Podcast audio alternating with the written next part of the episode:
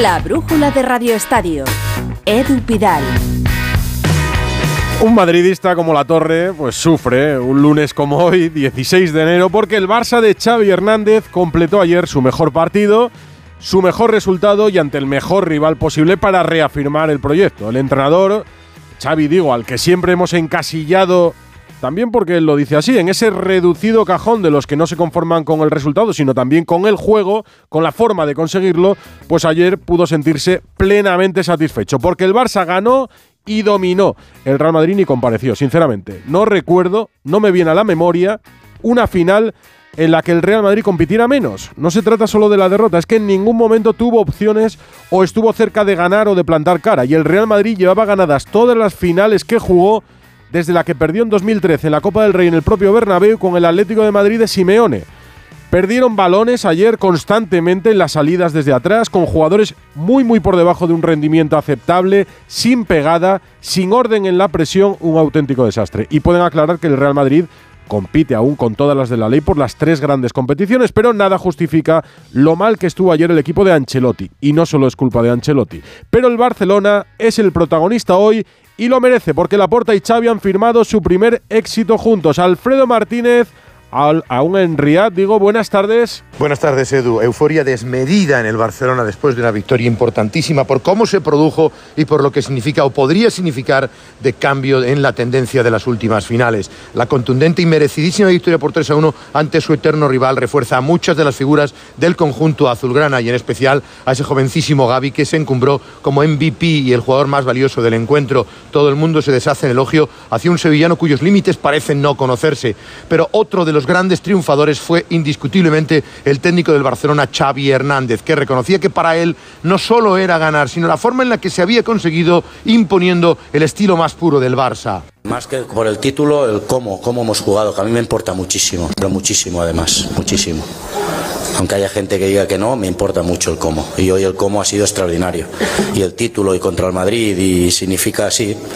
Pero no, podemos frenar. Ya dije ayer que, no, había, no había mucho en ganar o perder. Seguimos teniendo tres títulos por jugar esta temporada y de alguna manera sí nos da tranquilidad y nos da confianza para, para seguir. Sobre todo interna, ¿no? Externa siempre hay siempre hay ruido, pero interna nos da mucha tranquilidad, con los jugadores también yo creo que el trabajo ha dado sus frutos hoy.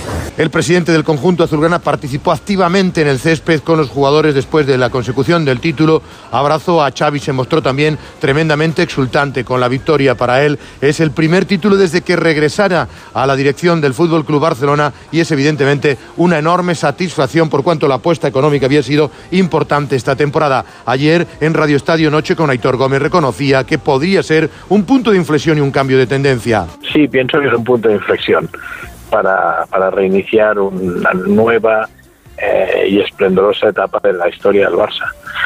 Han vuelto los títulos que se nos resistían y si bien habíamos, insisto, devuelto la alegría del barcelonismo, faltaba que la línea fuera completa.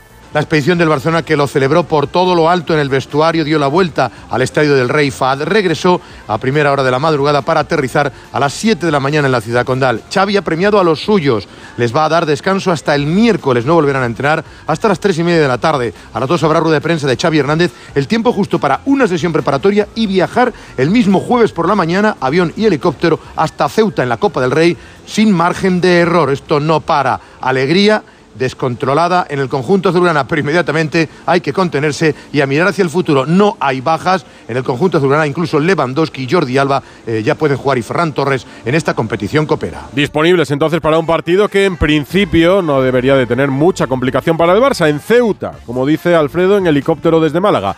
Enfrente hoy el Real Madrid, ayer Ancelotti se reveló cuando le mencionaron en la sala de prensa la palabra fracaso. Eso deportivo parece una falta de respeto. Hemos perdido un partido contra Barcelona como lo hemos ganado en la liga. Ellos han jugado mejor y han merecido, punto. No es una humillación deportiva, dice Ancelotti. Última hora del Real Madrid, que ya ha regresado a España. Alberto Pereiro, buenas tardes. Hola, Edu, ¿qué tal? Muy buenas. bueno, pues después de llegar el Madrid a las eh, prácticamente 9 de la mañana, mira, suerte que tuvo el conjunto blanco, que pudo despegar porque tenía ya evidentemente el avión en el aeropuerto internacional de Riyadh. En lo como nosotros que seguimos por aquí tirados por el, por el mundo, pues eh, ha llegado a las 9 a la capital de España, día libre. Eh, evidentemente las caras son las que son, las sensaciones son las que son, las caras y las sensaciones malas las dos. Y bueno, pues eh, mañana vuelta al trabajo a las 11 eh, de la mañana, prácticamente en una rutina en la que no te deja ni descansar, ni trabajar, ni preparar nada de aquí a finales de marzo con partido cada tres días. Ahora vuelve la Copa con el Villarreal el jueves, después un partido más que exigente el domingo a las 9 en el nuevo Samamés frente a Teti Bilbao y a la semana siguiente, si pasas, vuelves a tener Copa y el fin de semana en el Bernabéu ya dos partidos consecutivos, eh, primero frente a la Real Sociedad el domingo a las 9 y luego eh, recuperar el 2 de febrero el eh, partido pendiente de esta Supercopa contra el Valencia también en el Bernabéu antes de marcharse al Mundial de Clubes donde tendrá su semifinal día 8 y la final posiblemente si pasa al Madrid el día 11 también en Rabat los dos partidos. Pero bueno, recuperar sensaciones de futbolistas más que importantes, un descanso a gritos para Luca Modric y Tony Eh, una bronca, entre comillas, para eh, Camavinga para que vuelva a ser el eh, futbolista de finales de la temporada pasada, recuperar la mejor versión de Fede Valverde, que también es más que necesaria para este equipo, saber por dónde se ha quedado Vinicius, por qué Rodrigo, con una oportunidad de titular y la segunda parte completa de contra el Barça, no da el nivel que daba a principio de año.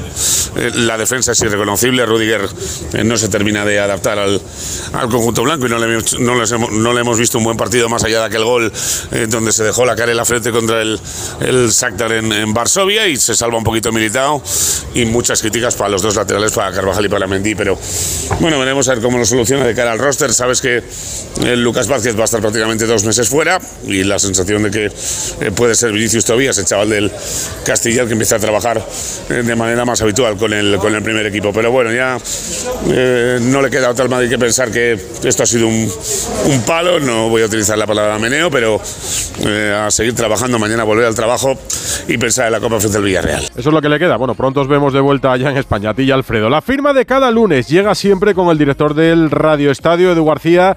Eh, ¿Te sorprendió todo lo bueno del Barça y todo lo malo del Real Madrid o cómo marca el resultado el futuro a corto o medio plazo para ambos equipos. Hola Edu, muy buenas. ¿Qué tal, Pidal? Muy buenas. Me sorprendió a mí y estoy convencido de que a una amplia mayoría. Antes del partido, todos los que se asomaban al micro recurrieron a las mismas dos palabras, favoritismo incierto.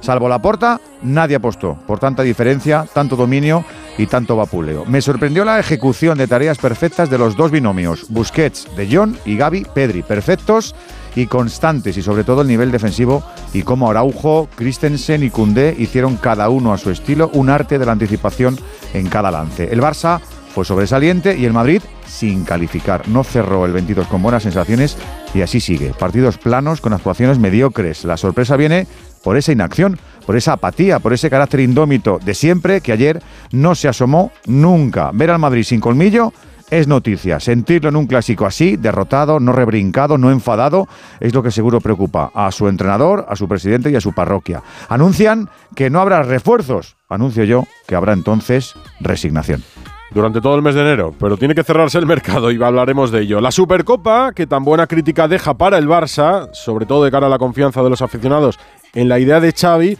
¿qué consecuencias deja entonces para el Real Madrid, Pereiro? Bueno, no consecuencias eh, inmediatas no va a haber ninguna. Es verdad que ayer eh, se decidió que el silencio estampa se eh, instauraba en, en, el vestuario y que no iba a hablar ningún futbolista y que prácticamente en una hora despacharon la salida del vestuario y el, y arrancar de su vuelo. no va a haber fichajes en el mercado de invierno. no va a haber retoques a la plantilla. A mí me extraña también que vaya a salir ninguno de los futbolistas, porque si alguno tiene alguna pequeña opción eh, sería Mariano, no lo veo por la labor. Pues ya sabes que aquí apostar algo a Mariano es, es prácticamente imposible. Y bueno, pues eh, eh, si se quiere tirar algún chaval de el Castilla de Raúl, que está en posiciones privilegiadas para intentar pelear por un puesto en segunda división, pues siempre tienes un Arribas o un Vinicius Tobías que te puedan completar la plantilla, pero poco más. la realidad del del Madrid de aquí a final de temporada es la que tiene ahora, entonces mejorar la, la performance física del equipo y, y, volver a enganchar a, jugadores que eh, parece que han cumplido cinco años del tirón o que siguen en el estado de pesimismo después de eh, haber caído eliminados con sus selecciones en el Mundial. Pero ya te digo yo que, que retoques no hay, broncas del presidente tampoco y, de momento esperar, esperar porque sacar consecuencias en las dos primeras semanas de, enero pues no, no ha sido nunca modus operandi en Madrid y no lo va a empezar a hacer ahora. No, eso es verdad. pero sí es verdad también que esta derrota hace daño. Eh, se puede quedar en una anécdota o en un mal recuerdo si el Real Madrid completa una buena temporada en la Liga y en la Champions. Tiene un mes complicado por delante. Lo más inmediato, la Copa ante el Villarreal y el domingo una visita a San Mamés. Un segundo golpe esta semana ya haría daño de verdad en Valdebebas. El que ha empezado bien es Rafa Nadal, en Australia. Ha ganado en su estreno en su primer partido en el primer Grand Slam del año. Melbourne, Rafa Plaza, hola. Edu, ¿qué tal? Buenas tardes. Buenas. Pues buenas noticias, las que llegan desde Melbourne, las que llegan desde Australia, porque Rafa Nadal ha ganado en cuatro sets a Jet Draper y veníamos diciendo durante los últimos días que Draper, el británico, era peligroso, así lo ha demostrado, le ha ganado un set y en el tercero pues le ha forzado, le ha llevado al límite, luego es verdad que ha terminado con muchos calambres, prácticamente cojo, tieso como un palo y no podía ni moverse, pero bueno, lo importante, la victoria de Rafa que le lleva hasta la segunda ronda y que le pone así de feliz. Mira, escuchamos al español. No me he enfadado en ningún momento, he tolerado en todo momento los errores, creo que para mí era algo importante, perdonarme en todo momento las cosas como fueran sucediendo. Para mí lo prioritario de hoy era ganar el partido y sabiendo que las cosas no iban a ser perfectas tenía que, que perdonarme y estar con la humildad para aceptar que las cosas iban a ser difíciles. Un Nadal que ya sabe quién es su próximo rival y cuándo va a jugar. Va a ser el próximo miércoles, seguramente en sesión nocturna, lo cual no va a permitir verlo por la mañana en España, contra Mackenzie McDonald. Esta madrugada debuta Novak Djokovic. un pues, abrazo, chao. Un abrazo, Rafa. Tendremos que trasnochar para ver en directo el tenis con Rafa Nadal. Buenas noticias para Nadal y está jugando desde las ocho y media la selección española su tercer partido en el Mundial de Balonmano. Sigue siendo partido de la primera fase ante Irán.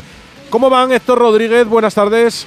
¿Qué tal? Muy buenas tardes, Edu. La verdad es que no quiere ningún tipo de sustos en esta oportunidad la selección española, que busca una victoria que le permita cerrar esta primera fase con pleno de 3 de 3 y además llegar con cuatro puntos a la main round y estar así un pasito más cerca de clasificarse para los cuartos de final. Y digo que no quiere sustos porque se han disputado ya 11 minutos de la primera parte y son 5 los goles de ventaja que tiene el conjunto español. Sin problemas en este inicio de partido ante Irán, el combinado que dije Jordi Rivera, Irán 3, España 8. Luego volvemos contigo y nos cuentas, es un lunes marcado por lo que ocurrió ayer en Riyadh, en Arabia Saudí, pero ya ven que ha dejado más noticias. Seguimos en Onda Cero. Dos cositas. La primera, según están las cosas, necesito que me ayudes a ahorrar. La segunda, yo me voy a la mutua. Vente a la mutua y además de tener descuentos en carburante, te bajamos el precio de tus seguros, sea cual sea. Por esta y muchas cosas más, vente a la mutua. Llama al 91 555 5555. 91 555 5555. Condiciones en mutua.es. Ponle Freno convoca una nueva edición de sus premios que celebran 15 años. Su objetivo es reconocer aquellas iniciativas que hayan contribuido a promover la seguridad vial en nuestro país. Envía tu candidatura antes del 3 de marzo a través de la web ponlefreno.com. Juntos, sí podemos. A3 Media.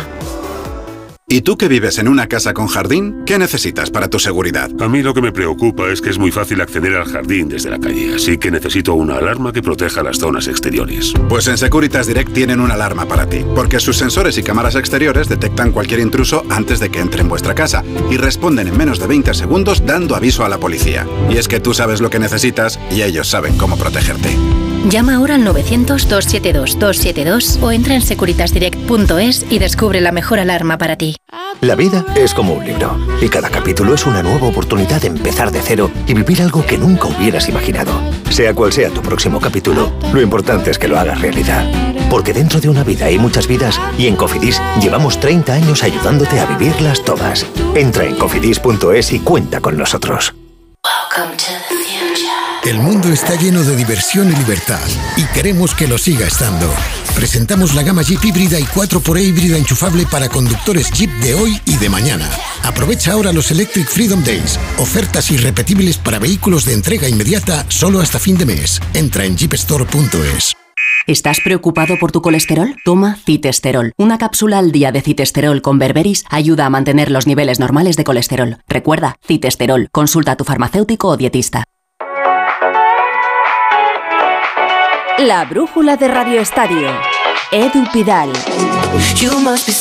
La Supercopa coincidía con la disputa de la jornada 17 de Liga en Primera División. Los cuatro equipos que jugaron en Arabia aplazaron sus partidos. El Betis Barça se va a jugar el miércoles 1 de febrero a las 9 de la noche y el Real Madrid Valencia el jueves día 2 a la misma hora, a las 9. Y hoy se juega un partido de esa jornada 17. El Cádiz Elche en el nuevo Mirandilla. José Antonio Rivas, última hora de ese partido que arranca en unos minutos. Muy buenas.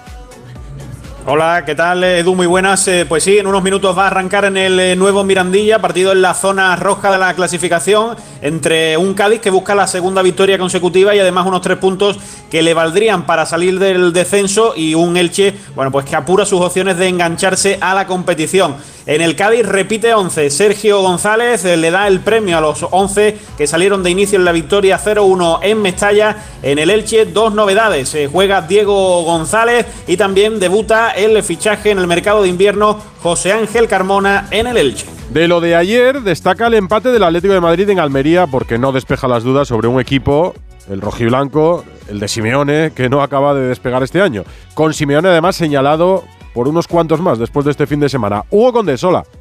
¿Qué tal, Edu? Muy buenas, sí. Y, fíjate que si les escuchas a ellos, eh, tienen eh, tranquilidad. Tú les escuchas y hablan de que han mejorado mucho desde que volvieron del Mundial, de que tienen ocasiones y de que el problema está siendo que no materializa las ocasiones tan claras que tuvo, por ejemplo, contra el Barcelona o contra el eh, Almería en el día de ayer.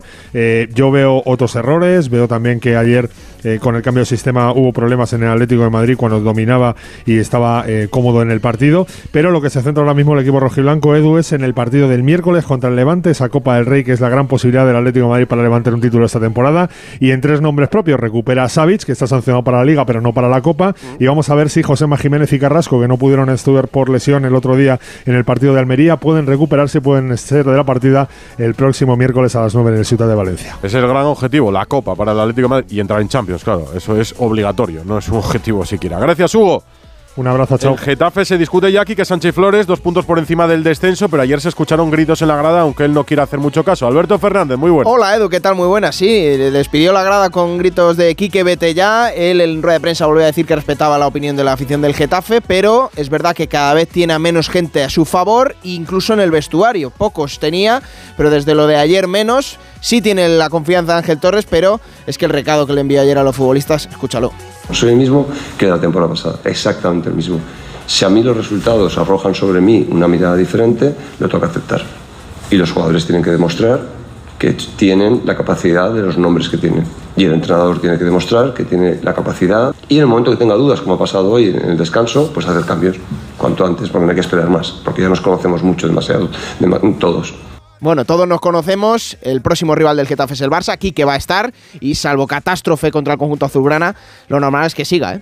Pues veremos. Más noticias en primera, Andrés Aránguez. ¿Qué tal, Edu? Empiezo con el Valencia porque cuenta nuestro compañero Eduardo Esteve que el objetivo del club Che es el jugador del Sevilla, Jan.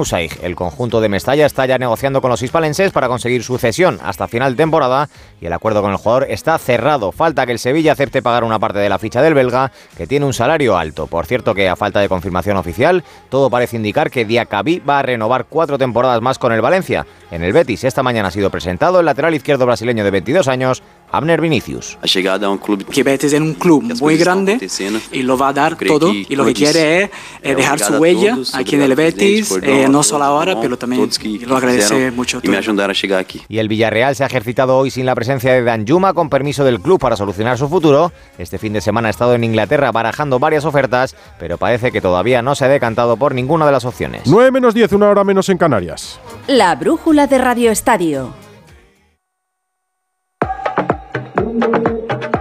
Y como no hay un día sin fútbol, ayer Supercopa, Liga, hoy hay Liga también en primera y en segunda. Mañana primeras eliminatorias de los octavos de final de la Copa del Rey. Dos partidos, uno a las 7 y uno a las 9. A las 7 se juega en Anoeta, Real Sociedad Mallorca. Última hora de los Churi Urdin, Íñigo Taberna. Hola, ¿qué tal Edu? Buenas tardes. La Real Sociedad quiere trasladar su buen momento de juego y de resultados en la Liga, donde suma cuatro victorias seguidas, a la Copa del Rey, donde el conjunto azul aspira a llegar lo más lejos posible.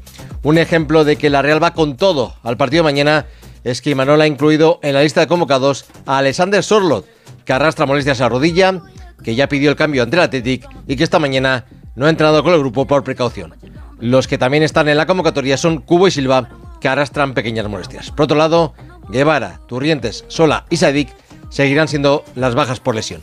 Para mañana nos esperan demasiados cambios en el once inicial, donde sí estará Martín Zubimendi, que no podrá jugar el sábado ante el Rayo Liga por sanción. ¿Y cómo llega el Mallorca al partido? Paco Muñoz. Hola Edu, el Mallorca llega a San Sebastián con ilusión, aunque Javier Aguirre admite que la Real Sociedad es favorita para esta eliminatoria. El técnico mexicano ha anunciado que por lesión no está la galarreta, que es duda para el próximo viernes. Va a hacer rotaciones para dar oportunidad a los menos habituales. Sí estará de inicio Canguilí, que por sanción no podrá jugar ante el Celta de Vigo. Por otra parte, el club ha hecho oficial el traspaso del central franco-ruso al Ludogores de la Liga Búlgara por una cifra que ronda el millón de euros. El partido de las nueve es el Alavés-Sevilla. Aquí es una obligación para el Sevilla clasificarse contra un segunda división. Y es una opción de dar una alegría a los suyos, porque el Sevilla en descenso todavía en primera división, eh, de la mano del San Paoli, alegrías no ha tenido muchas. Sigue avanzando rondas de momento. José Manuel Jiménez, Sevilla. Hola Edu, muy buenas. Eh, la verdad es que llega el Sevilla al partido de Copa en estado de alarma. La derrota de Montilivia ha vuelto a caldear el ambiente, el equipo de nuevo en posiciones de descenso. Hubo insultos a los eh, jugadores por parte de algunos aficionados a la llegada de Girona. Hoy pintadas contra el Consejo en la Ciudad Deportiva y las Peñas han convocado protesta para el sábado antes del encuentro frente al Cádiz. San Paoli ya cuestionado, no planea bajarse del barco. A veces uno cree que la mejor decisión es escaparse o salir y a ver, a mí lo que más me ilusiona es quedarme y seguir. No es tiempo para llorar ni para reclamar, ahora hay que trabajar por el bien del club. Después si tomé la mejor decisión o si me mintieron o no me mintieron, es un tema mío con los, con los dirigentes de la puerta para adentro, no para usted. 22 jugadores han volado esta tarde a Vitoria con la ausencia de Janusay, negociando su salida. En Vitoria se espera mañana ambientazo en Mendizorroza para un equipo, el de Luis García Plaza, que ahora mismo es quinto en eh, la segunda división y que espera dar la sorpresa. En fútbol internacional ha sido un fin de semana de muchas noticias. Miguel Venegas, buenas tardes. Hola, ¿qué tal Edu? Muy buenas. Lo primero es que el Arsenal ha dado un buen paso para afianzarse en el liderato de la Premier.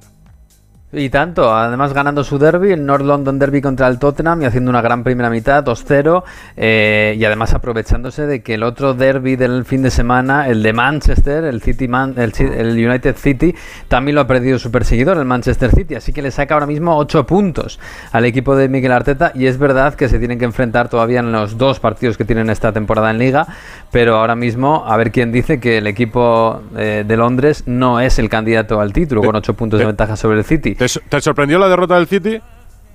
Me sorprendió la derrota del City, sobre todo, bueno, eh, porque me dio la impresión de que Haaland lleva unos días que, que, no es el Haaland de antes, ¿no? Que todo lo que tocaba lo metía para adentro. Es más, en alguna web este fin de semana y hoy mismo se planteaba a los, a los, a los internautas si el City es mejor sin Haaland que con Haaland. Esto hace un mes era absolutamente impensable. Sí, no, me imagino. ¿Y la derrota del PSG en Francia te sorprende? Eso ya me sorprende menos, eh, porque ha pasado el Mundial, es verdad que han llegado ya todos, de hecho jugaron los tres, aunque Mbappé fue suplente, pero Mbappé falló un mano a mano, Messi estuvo, bueno, bien de centrocampista, pero poco incisivo y Neymar desaparecido.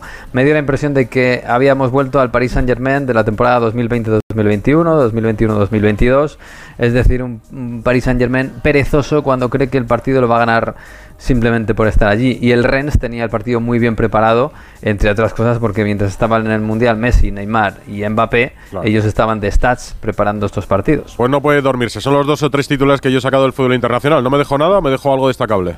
Te deja lo del Napoli, que está ah, con nueve puntos sobre el Milan después de... Es verdad que fue el viernes, ¿eh? pero le ganó el viernes a la Juve 5 a 1 y ojo que el Napoli lleva 33 años esperando para ganar otra liga. Desde Maradona. Y en esta ya es candidato desde Maradona, efectivamente. Pues anda que no ha pasado tiempo. Gracias, Venegas. Un abrazo. Sí. Abrazo, chao, chao. El mismo que esperan algunos equipos, por ejemplo, para regresar a Primera División. Y hay equipos históricos que siguen y siguen y siguen pero no lo consiguen. Jornada en segunda, Alberto, hoy en Albacete el último partido, pero noticias, por ejemplo, en Gijón, destitución de Abelardo y nuevo entrenador. El Sporting es uno de los que no lo consigue. ¿eh? Sí, ayer anunciado el club rojiblanco la destitución del Pito Abelardo, sacaba su segunda etapa en el banquillo del club de Gijón y Miguel Ángel Ramírez es el que ha escogido la propiedad para ser un entrenador, para muchos desconocidos, pero ha entrenado en Ecuador, ha entrenado en Brasil, su última experiencia fue en la MLS, en Estados Unidos. Y decías, se cierra una jornada número 23 a las 9 de la noche, en cinco minutitos en el Carlos Belmonte Albacete Leganés. Si el Leganés gana, se mete en puestos de playoff. Así que puede haber cambios. En la Representado por YouFirst, la agencia de representación, eh, que puede ser una de las claves de que haya llegado a Gijón, porque es su primera Algo experiencia en primera y segunda división, en el fútbol profesional. Eso en segunda división, hoy como le decía Alberto, el partido Albacete-Leganés cierra la jornada en la Smart Bank. Jornada este fin de semana en la Liga F, donde todo sigue igual porque ganaron los de arriba, ¿no, Ana Rodríguez? Eso es, eh, llegamos a la mitad del campeonato en esta liga femenina, jornada 15, que viene marcada por un nuevo tropiezo del Atlético de Madrid, que no pudo pasar en casa del empate a dos ante un Villarreal que está en puestos de descenso. El Atlético de Madrid que se queda ya a seis puntos de los puestos de Champions con dos partidos más. Y como decías, por arriba sin cambios sigue el campeonato inmaculado del Barça, que ganó 0-3 al Sporting de Huelva. El Levante también ganó 2-0 al Granadilla y el Real Madrid hizo lo propio 4-0 ante el Betis. Entramos en semana de Supercopa en Mérida el jueves, nuevo clásico, Barça-Madrid a partir de las seis y media y el Barça, te digo que ha recurrido ante competición la denuncia de Osasuna por esa alineación indebida en la Copa de la Reina, ese partido de Copa de la Reina. Veremos lo que dice el comité en los próximos días. En el Estadio Romano, José Fouto. Exactamente, ahí se será la, Supercopa. Seis y media el miércoles Sporting de Huelva Real Sociedad, el jueves Real Madrid Barcelona. Apostaron por llevársela a Arabia también, o eso decía el presidente de la federación. Al final se queda en España y se juega en, en Mérida, una buena ciudad. Balonmano, decíamos que desde las ocho y media España juega el tercer partido de la primera fase del Mundial. El rival es Irán. ¿Y cómo le va Héctor Rodríguez? Continuar sin mayores problemas el equipo de Jordi Rivera al frente del partido. No tiene ningún tipo de problema para mantener la renta que ahora es máxima. Balón además que detiene Gonzalo Pérez de Vargas. Posibilidad de irse hasta 8 goles arriba. Cumplimos el minuto 24 de la primera parte. Estelar Alex Dulcevalle, máximo goleador del conjunto español con 5 tantos en su haber. Y de momento resultado plácido para España. Irán 9, España 16. En los próximos días, Héctor, vamos a mirar más de cerca el balonmano según vayan pasando los partidos y avance el Mundial, como los ocurrirá seguro en Australia con los tenistas españoles. Pero ¿qué opciones reales tiene España en este Mundial? Las tiene absolutamente todas, porque ya ¿Todas? un magnífico estado. Sí, sí, todas, todas. Eh, de hecho, es uno de los grandes favoritos para hacerse con la que sería su tercera estrella campeón del mundo. Es verdad que Francia, Dinamarca y Noruega, habituales rivales del conjunto español, van a estar ahí, del mismo modo que Suecia actual, vigente campeona de Europa, pero el combinado español las tiene todas las opciones para ser campeón del mundo. Y desde hoy, muchas gracias Héctor, todos los lunes va a cerrar la brújula aquí Raúl Granado. El brujulazo ¿Qué es eso? con Raúl Granado. ¡Ole tú! ¡Ole tú! Hoy ha vuelto a jugar Rafa Nadal en Australia, que tiene mérito. Ese es un país que solo le gusta al ver a Ranz. Cuando juega Nadal, irremediablemente todos pensamos que lo hará y ganará, como si la derrota no entrase en los planes, como si eso nunca fuese a suceder, como si perder incluso no formase parte del deporte. Y esa exigencia la pones tú, tú que estás tirado en el sofá con los pies encima de una mesa baja con la cerveza apoyada en eso que un día fue un vientre plano mientras le gritas a la tele que ese revés era a dos manos o que no se puede hacer una doble falta ahí. Tú que coges la raqueta no como si fuera una sartén, porque no has cogido una sartén en tu vida, sino peor.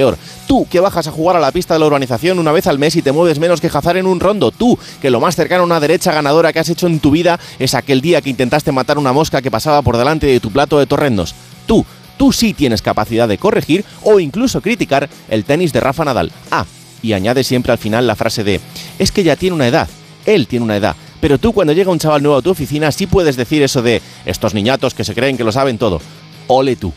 Y así nos manejamos, de trinchera a trinchera en este bendito país, hoy alabando, mañana matando. Con razón dice Xavi que nos pasa como Arabia. Claramente, no es como suena. Claramente no es como suena. Tiene nombre de persona buena. Yo sé que no va por mí, que va por todos, pero podría ser uno de ellos, Granado. Cada lunes Granado para cerrar la brújula del Radio Estadio hasta ahora La Torre. Después de un ratito te vas recuperando ya de lo de ayer, ¿o Sí, no? sí. Vas aquí con asimilando. Shakira, pues está bien. bueno, hombre. es una forma de pasar hasta que llegue el próximo partido, que será el jueves en la Copa del Rey. Aquí os dejo. ¿No hemos escuchado esta canción? ¿De quién es? Casi nada. No, no sé, no sé. Hasta luego.